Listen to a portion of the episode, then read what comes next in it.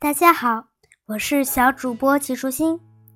今天我继续来给你讲《小屁孩日记》，五年级凡事儿多。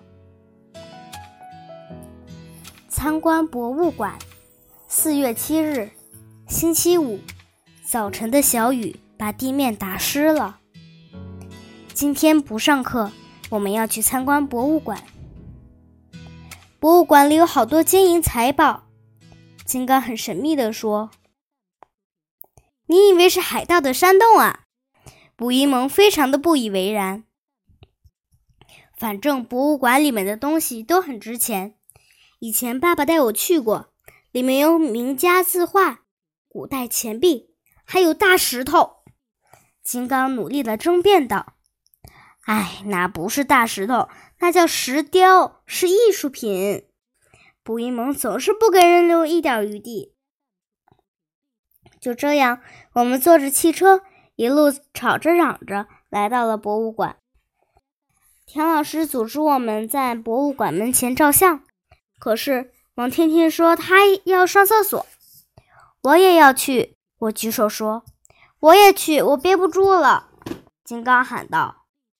田老师叹了口气，放下照相机。让我们先排队上厕所。我们已经上五年级了，不会像小孩子一样对厕所感到很新奇，更不会在厕所里面玩来玩去，所以我们很快就出来了。哎呦，差点忘了！田老师一拍额头：“快排队，我们要去参加一个字画展。”嗯，字画不是一直都挂在那里吗？为什么要快快去呢？嗯，真是奇怪。田老师想起来带我们看字画展，却忘了拍集体合影。走进展厅的时候，我们才知道，原来今天是一个书画展的开幕式。我们被邀请参加，任务是当观众。为什么我们要当观众呢？看着一个个嘉宾走上台，说一堆我们听不懂的话。真是无聊。田老师瞪了我一眼，示意我闭嘴。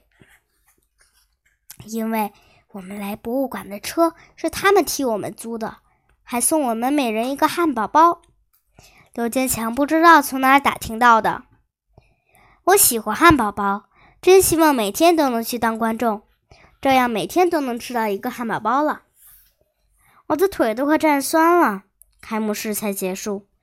我们可以分小组开始参观了。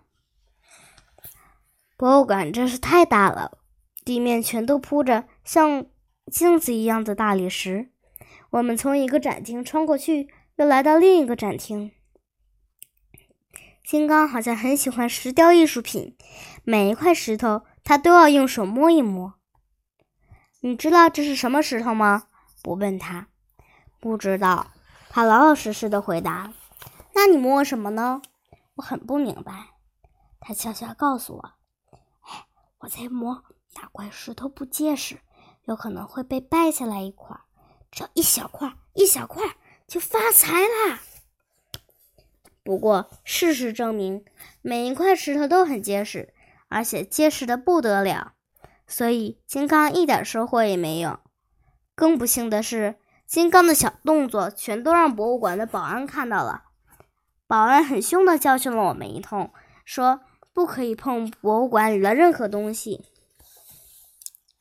钱老师忙不迭地跑过来向保安道歉，保证以后再也不会发生这样的事情。另一个展厅里展览的是古代钱币，不过这些钱币全都摆放在玻璃柜子里，谁都甭想偷偷摸一下。金刚只好张着贪婪的大嘴，趴在玻璃上看。看字画最没意思，因为上面写的字我大多数都不认识，偶尔有一个“一”字认识。为什么非要把字写的那么难认？难道只有让人们都认不出来还是好字吗？我看到一幅奇怪的画，说实话，其实就是用毛笔甩了好多墨点在纸上。画的名字是《幼鸟的飞行》，可是我们找来找去，画面上也没有一只鸟。真的没有鸟？为什么叫幼鸟的飞行呢？王天天很认真的找了一遍，然后很奇怪的问道：“我们也搞不懂，为什么是幼鸟的飞行呢？明明一只鸟也没有。”还有一幅画，上面画的是一把叉子和刀，名字叫《地球的灭亡》。这个令我们更好奇了。为什么叉子和刀会使地球灭亡呢？难道恐龙灭亡也是因为叉子和刀的缘故吗？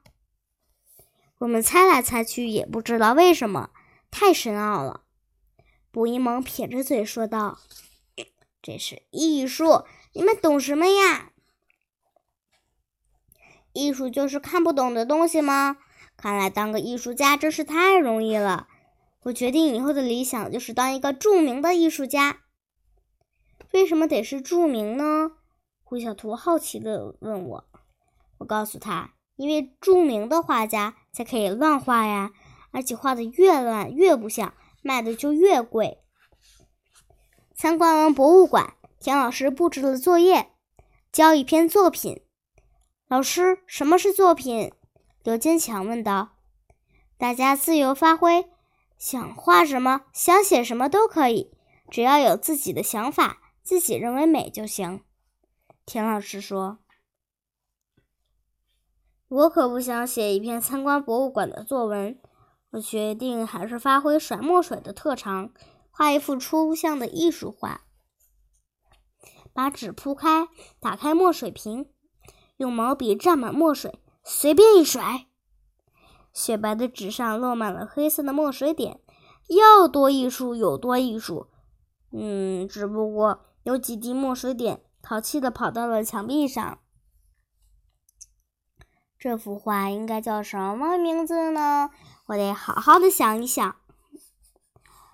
晚上妈妈回家时，我正在看电视，突然妈妈尖叫一声：“妈妈看到蟑螂了吗？”